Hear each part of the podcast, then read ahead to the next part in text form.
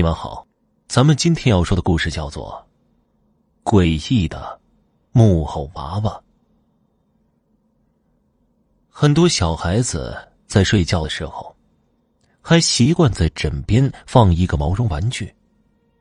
那画面看起来也是相当的唯美可爱，但是这却不是一个很好的习惯，因为制作毛绒玩具的材料中有很多的化学成分。孩子们长期和这些东西接触，会对身体产生很大的影响。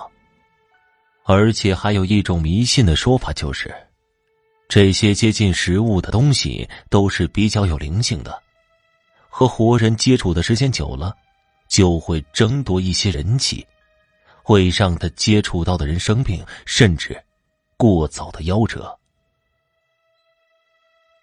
二豆子。是被师傅在街边卖艺的时候捡来的。懂事之后，就跟着师傅学习提线木偶，开始走乡串户的四处表演。二豆子是他的艺名，真名字自然是无人知晓。他很聪明，学习东西特别快，短短不到三年的功夫，就已经将师傅的全部技艺学习的差不多了。表演上虽然学的很好，但是师傅说了，这提线木偶要想表演的好，就必须亲手做出一个属于自己的木偶。这就像人一样，只有自己的孩子才会感觉特别的亲。提线木偶的制作过程是相当复杂的，加上二豆子年幼，不是一年半载能够学好的。所以，只要二豆子一有时间，就会找了一些木材练习制作。经过二豆子的不懈努力，终于在他十三岁的时候，亲手制作出来一个木偶。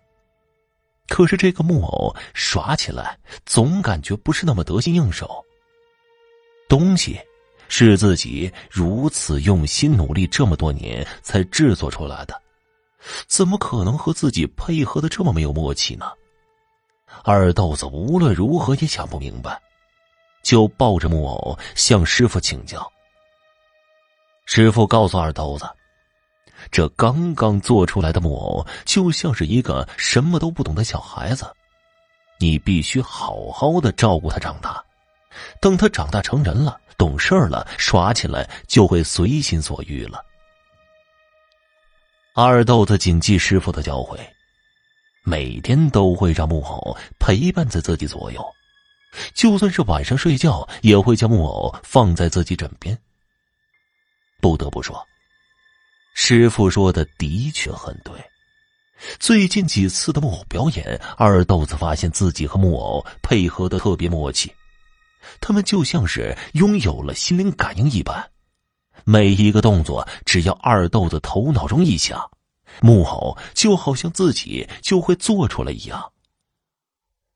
看到自己徒弟的表演受到大家的欢迎，作为师傅的自然也是十分的欣慰。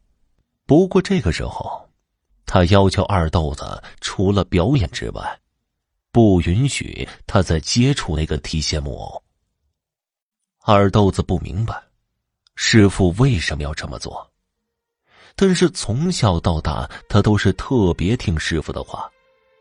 师傅不让他动，他自然是不敢乱动。没有表演的时候，木偶就会被锁在用来装表演道具的大箱子里面。以前每晚都有木偶相伴，看着他可爱的笑脸，摸着他光滑的身体。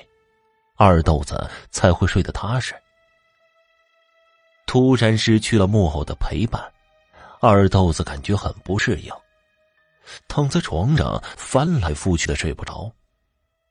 好不容易睡着了，梦里梦到的又是那个木偶。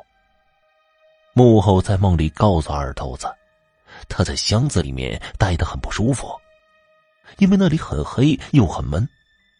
没有二豆子在一旁，他感觉很害怕。他求二豆子能不能不要把他锁在箱子里面。二豆子很无奈的告诉木偶：“这是师傅决定的，他不敢不听师傅的话。木偶见二豆子不答应，表现的很失望。突然，他对二豆子说道：“既然你不能放我出去，不如你就来这里陪我吧。”二豆子想了想，师傅并没有规定他不去陪木偶，于是就点头答应了。第二天一早，师傅早早的起床。来找二豆子去吃早点，却发现二豆子并没有睡在房间里，急得他急忙大叫着二豆子的名字，到处寻找着。半晌，师傅听到他们放道具的大箱子里面有动静，打开一看，二豆子竟然抱着木偶睡在里面。师傅问他怎么睡到箱子里面去了。二豆子摇头，表示自己并不知道，并把自己昨晚做的那个梦告诉了师傅。师傅听了，脸上闪过了一丝震惊的表情，但是只是一闪而过，并没有多说什么。第二天表演结束之后，师傅将那个道具箱子放在了自己的房间里，并且上了一把大铁锁。半夜。二豆子感觉全身燥热，呼吸也是非常的困难。睁开双眼，发现四周一片漆黑，什么也看不到，只能够依靠双手去接触。一番摸索之后，他惊讶的发现自己竟然又一次的睡在了箱子里面。于是，他用力的推着箱子盖。大声呼喊着，想让师傅听到，打开盖子放自己出去。二豆子的体力在自己呼喊挣扎之下被迅速的消耗，让他感觉到十分的疲惫不堪。于是，他就停下来准备休息一下。在他停下来休息之后，四周瞬间又变得安静下来。他听到外面传来一阵走路的声音。肯定是师傅听到自己的呼救声来开箱子了。想到这里，二豆子又在箱子里面大喊了几声：“师傅，快救救我！我就在箱子里面。”箱子盖终于被打开了，但是只被打开了一道十分狭窄的缝隙，露出小半张脸。二豆子知道。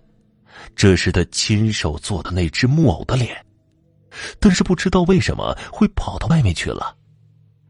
幕后竟然发出了一阵十分诡异的笑声，不顾二豆子的呼救，再次将盖子盖好，任凭他在里面拍打呼救。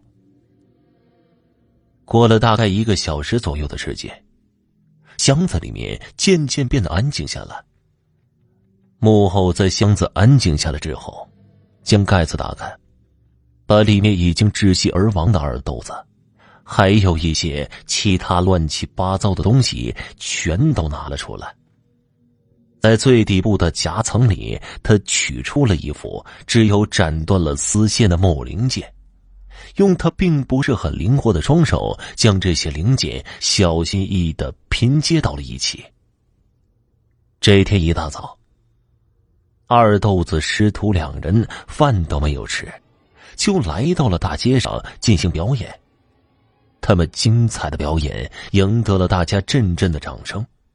每一个看过的人都说，师徒两个手中的木偶已经被他们耍成了活人。两个木偶根本不像是用线提着的木头，而是自己本身就会动一样。但是有眼尖的人发现。今天这师徒俩表演的时候，话好像少了很多，而且行为动作都很僵硬，给人感觉不像是他们在操控木偶，而是木偶在控制他们。听众朋友，本集播讲完毕，感谢您的收听。